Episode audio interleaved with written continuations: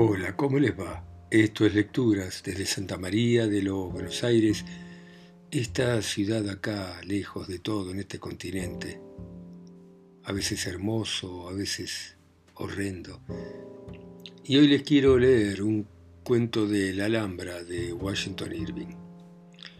Washington Irving nació en 1783 y murió en 1859, y fue un escritor romántico Viajó por Europa, fue agregado de la Embajada Americana en España y en el año 1829 hizo un viaje de Sevilla hasta Granada, donde conoció la Alhambra y conoció gente que vivía allí desde hacía generaciones. Conoció a un muchacho llamado Mateo Jiménez, cuya familia vivía en ese lugar desde hacía siglos. El gobernador al cual fue a visitar Tenía en la Alhambra una residencia. Él habitualmente vivía en la ciudad, pero les ofreció el lugar como pensión. Irving estuvo en la Alhambra desde mayo hasta fines de julio, cuando se fue. Y escribió en esas habitaciones en las que vivió en la Alhambra una serie de cuentos de los que vamos a leer uno. Eh, a los que no han conocido la Alhambra, la Alhambra es un conjunto de palacios, fortalezas y jardines que fueron edificados para alojar al emir y la corte del reino nazarí, y más tarde fue la residencia real castellana y de sus representantes. Lo singular de la Alhambra son los interiores de esos palacios nazaríes cuya decoración está en lo más importante del arte andalusí, así como también de su localización y su adaptación, generando un paisaje que se integró a la naturaleza. Es, después de la Sagrada Familia de Barcelona, el segundo sitio más visitado de España y es patrimonio de la humanidad. Entonces, de Cuentos de la Alhambra de Washington Irving, Vamos a leer la leyenda del legado del moro. Hay en el interior de la fortaleza del Alhambra y frente al Palacio Real una explanada grande y extensa llamada Plaza de los Aljibes. Toma su nombre de los grandes depósitos de aguas subterráneos que existen en ella desde el tiempo de los moros. En un extremo de la plaza se ve un pozo árabe cortado también en el corazón de la roca, de una gran profundidad que comunica con los aljibes y cuya agua es fresca como la nieve y tan limpia y transparente como el cristal. Los pozos abiertos por los moros gozan de gran fama, porque es bien sabido qué esfuerzos se empleaban hasta dar con los nacimientos y manantiales más puros y agradables. Este pozo de que nos estamos ocupando es célebre en Granada, principalmente porque los aguadores que de él se surten, unos con grandes garrafas a las espaldas y otros con jumentos llevándole los cántaros, están subiendo y bajando por las pendientes y frondosas alamedas de la Alhambra, desde por la mañana muy temprano hasta las horas bien avanzadas de la noche. Las fuentes y los pozos, desde los remotos tiempos de las Sagradas Escrituras, han sido muy notables por constituir los sitios de concurrencia y conversación en los países cálidos. Ahora bien, el pozo de nuestra Alhambra es asimismo una especie de tertulia perpetua que dura todo el santo día, formada por los inválidos, las viejas y todos los vagos y curiosos de la fortaleza que se sientan sobre los bancos de piedra, bajo un toldo que se extiende sobre el brocal para resguardar del sol al cobrador. Allí se charla acerca de los sucesos de la fortaleza, se pregunta a los aguadores que van llegando por las noticias que corren en la capital y se hacen largos comentarios sobre todo cuanto se ve y todo cuanto se oye. No hay hora del día en que no se oiga cuchichear a las comadres y holgazanas domésticas que van allí con cántaros en la cabeza o en la mano ansiosas de enterarse del último tema de conversación de la cháchara sempiterna de aquella buena gente. Entre los aguadores que concurrían a este pozo, había uno robusto, ancho de espaldas y corto y zambo de piernas, llamado Pedro Gil, conocido más bien por Perejil, por contracción y abreviatura. Siendo aguador, tenía que ser gallego, pues la naturaleza parece haber formado razas, así de hombres como de animales, para cada una de las diferentes ocupaciones. En Francia todos los limpiabotas son saboyanos, los porteros de las casas suizos, y cuando se usaban tontillos y pelo empolvado en Inglaterra, nada más que los irlandeses se cargaban con una silla de manos. Lo mismo sucede en España. Los aguadores y mozos de cordel son todos robustos gallegos. Nadie dice tráeme un mozo de cordel, sino anda y tráeme un gallego. Volviendo a nuestra historia, Perejil, el gallego había empezado su oficio con una sola garrafa grande que llevaba a la espalda. Poco a poco fue prosperando y pudo comprar una ayuda consistente en un animal, el más útil para su profesión, un pollino fuerte y de pelo largo. A cada costado de su orejudo sirenio y las correspondientes aguaderas llevaba colocados sus cántaros, cubiertos con hojas de higuera para protegerlos del sol. No había en toda Granada otro aguador más trabajador ni más alegre que Perejil. En las calles resonaba su hermosa voz vibrante cuando iba detrás de su pollino pregonando con el usual grito de verano que se oye en todos los pueblos de España. ¿Quién quiere agua? Agua más fría que la nieve. Cuando servía un parroquiano el limpio vaso, le dirigía siempre alguna frasecilla que le hiciese sonreír, y si tal atendía a alguna hermosa dama o remilgada señorita, le endilgaba una picaresca mirada o algún gracioso requiebro con lo que el hombre se hacía irresistible.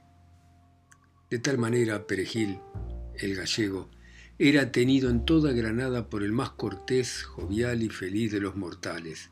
Pero ay, en este mundo el que canta y bromea suele ser a veces el que devora más pesares.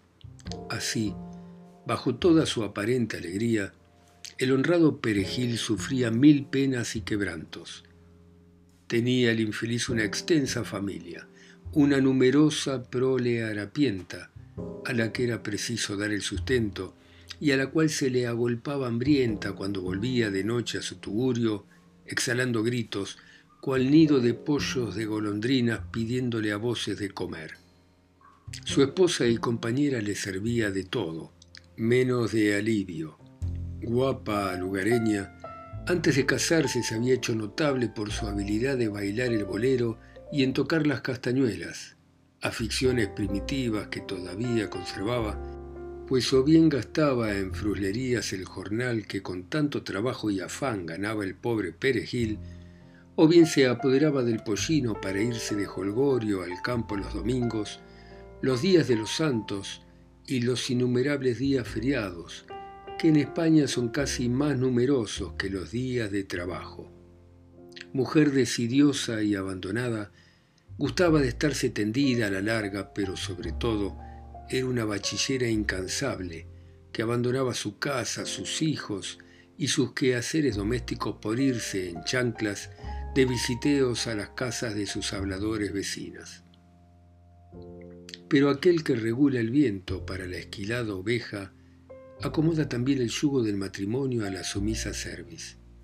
Perejil sobrellevaba pacientemente los despilfarros de su esposa y de sus hijos con tanta humildad como su pollino llevaba los cántaros del agua, y, aunque algunas veces se quedaba pensativo y caviloso, nunca se atrevió a poner en duda las virtudes caseras de su descuidada esposa.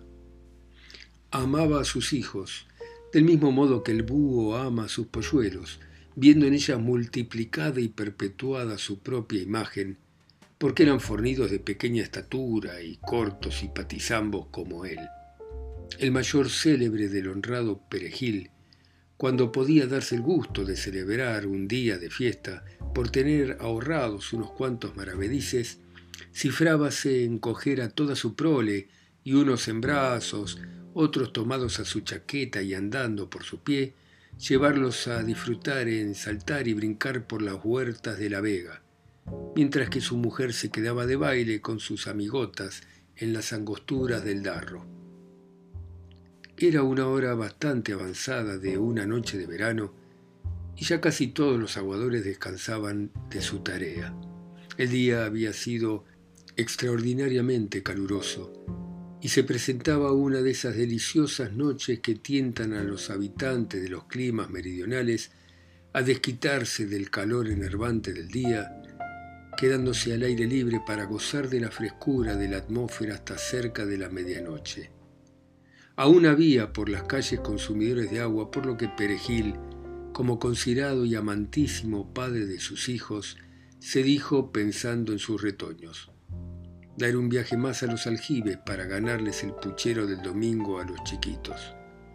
Y así diciendo, emprendió con paso firme la pendiente alameda de la Alhambra, cantando por el camino y descargando de vez en cuando un barazo mayúsculo en los lomos de su borrico, como por vía de compás a su cantoría o de refresco para el animal, pues en España les sirve de forraje el garrotazo limpio a las bestias de carga. Cuando llegó al pozo, lo encontró enteramente desierto, excepción hecha de un solitario extranjero vestido a la guisa morisca, que se veía sentado en uno de los bancos de piedra a la luz de la luna. Perejil se detuvo de pronto y lo miró con extrañeza mezclada de terror, pero el moro le hizo señas para que se le acercase. Estoy muy débil y enfermo, le dijo ayúdame a volver a la ciudad y te daré el doble de lo que puedas ganar con todos tus cántaros de agua. El sensible corazón del pobre aguador se conmovió con la súplica del extranjero y le contestó, No quiera Dios que yo reciba recompensa alguna por hacer un acto obligado de humanidad. Por lo tanto ayudó al moro a montar en su burro y con él partió a paso lento para Granada pero el pobre musulmán iba tan agotado que fue necesario irle sosteniendo sobre el animal para que no diese en tierra con su cuerpo. Cuando llegaron a la ciudad, el aguador le preguntó dónde había que llevarlo. Ay, dijo el moro con voz apagada, no tengo casa ni hogar, pues soy extranjero en este país. Permíteme que pase esta noche en tu casa y te voy a recompensar espléndidamente. De esta suerte vióse el bueno de Perejil, cuando menos lo pensaba, con el compromiso de un huésped infiel. Pero el hombre era demasiado bueno y compasivo para negar una noche de hospitalidad a una pobre criatura que se hallaba en situación tan deplorable.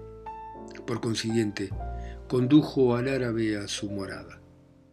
Los chiquillos que le habían salido a su encuentro gritándole como de costumbre al oír los pasos del pollino, Huyeron asustados cuando vieron al extranjero del turbante y se fueron a cobijar detrás de su madre, la cual se abalanzó enfurecida como una gallina delante de sus polluelos cuando se le acerca un perro. ¿Qué camarada es el infiel ese con que te nos vienes a la casa a estas horas para atraernos las miradas de la Inquisición? dijo gritando la mujer. No te incomode, mujer, le respondió el gallego. Es un pobre extranjero enfermo, sin hogar y sin amigos. ¿Habrás tú de querer arrojarle para que muera en medio de esas calles? La mujer hubiera seguido oponiéndose, pues, aunque habitante de una mala choza, era celosa guardadora del crédito de su casa. El pobre aguador, sin embargo, se puso serio por primera vez en su vida y se negó a acceder a los deseos de su esposa. Por lo tanto, ayudó al pobre musulmán a apiarse del burro y le extendió una estera y una salea en el sitio más fresco de la casa, única cama que podía ofrecerle en su pobreza. Al poco tiempo se vio acometido el moro de convulsiones que desafiaban todo el arte médico del sencillo aguador. Los ojos del pobre paciente expresaban su gratitud. En un intervalo de sus accesos llamó al aguador a su lado y hablándole en voz baja le dijo, conozco que mi fin está muy cercano. Si muero, te dejo esta caja en recompensa de tu caridad. Y así diciendo, entreabrió su albornoz y dejó ver una cajita de madera de sándalo pendiente de su cuerpo. Dios haga, amigo mío, replicó el honrado gallego, que viváis muchos años para disfrutar de vuestro tesoro o lo que quiera que sea. El moro movió la cabeza, puso su mano sobre la caja y quiso decir algo acerca de esta, pero sus convulsiones se repitieron con mayor violencia y a poco murió. La mujer del aguador se puso como loca. Esto no sucede, le decía, por tus tonterías, por meterte siempre donde no podés salir para servir a los demás. ¿Qué va a ser de nosotros cuando encuentren este cadáver en nuestra casa? Nos mandarán a presidio por asesinos, y si escapamos con el pellejo, nos arruinarán los escribanos y alguaciles. El pobre perejil se hallaba también atribulado y casi empezó a arrepentirse de haber ejecutado aquella buena obra. Al fin le vino una idea salvadora. Todavía no es de día, dijo. Puedo sacar el cuerpo del muerto fuera de la ciudad y sepultarlo bajo la arena en la ribera del Genil. Nadie vio entrar al moro en nuestra casa y nadie sabrá de su muerte. Dicho y hecho, ayudóle su mujer y envolvieron el cadáver del infortunado musulmán en la estera donde había expirado. Pusiéronle después atravesado en el burro y salió con él en dirección a la ribera del río. Quiso la mala suerte que viviese frente del aguador un barbero llamado Pedrillo Pedrugo, el mayor charlatán, averiguador de vidas ajenas y el hombre más perverso del mundo. Con su cara de comadreja y sus patas de araña, era un tío en extremo astuto, solapado y malicioso. Ni el mismo famoso barbero de Sevilla le iba en saga en esto de enterarse de los negocios de todo el mundo, de los que, por cierto, el hombre guardaba gran secreto, pues en él caían como agua en sedazo. Decía la gente que dormía con un ojo abierto y con el oído alerta, por lo cual, aún durmiendo, veía y oía y se enteraba de todo cuanto pasaba. Lo cierto es que el tal Pedrillo era la crónica escandalosa de Granada y que tenía más parroquianos que todos los de su gremio. Este entrometido rapabarbas oyó llegar a Perejil a una hora sospechosa de la noche y luego hirieron sus oídos las exclamaciones de la mujer y de los hijos del aguador. Asomóse inmediatamente por un ventanillo que le servía de observatorio y vio a su vecino que ayudaba a entrar en su casa a un hombre vestido de moro. Era esto tan extraño y peregrino que Pedrillo Pedrugo no pudo pegar un ojo en toda la noche, asomándose al ventanillo cada cinco minutos y observando la luz que brillaba por las rendijas de la puerta de su vecino, hasta que le vio salir, antes de romper el día, con su pollino muy cargado. El curioso barbero, deshecho de impaciencia, se vistió en un abrir y cerrar de ojos y saliendo cautelosamente, siguió al aguador a larga distancia hasta que le vio haciendo un hoyo en la arena ribera del genil y enterrar después un bulto que parecía un cadáver. Dióse prisa el barbero en regresar a su casa y empezó a dar vueltas y revueltas por la tienda, colocándolo y haciéndolo todo mal y de mala manera, hasta tanto que vio salir el sol. Entonces tomó una vacía debajo del brazo y se dirigió a casa del alcalde, que era su cliente cotidiano. Bueno, muy bien, dejamos por ahora acá este muy interesante relato de el aguatero que encuentra a este moro y se le muere en la casa y que lo entierra, pero que es visto por el barbero y que va a ir a contarle al alcalde. Bueno, vamos a ver mañana cómo sigue esta historia de cuentos de la Alhambra de Washington Irving. Gracias por escucharme, ustedes en sus ciudades, países, continentes, islas, mundos. A mí que estoy acá solo. en Santa María de los Buenos Aires. Chao, gracias.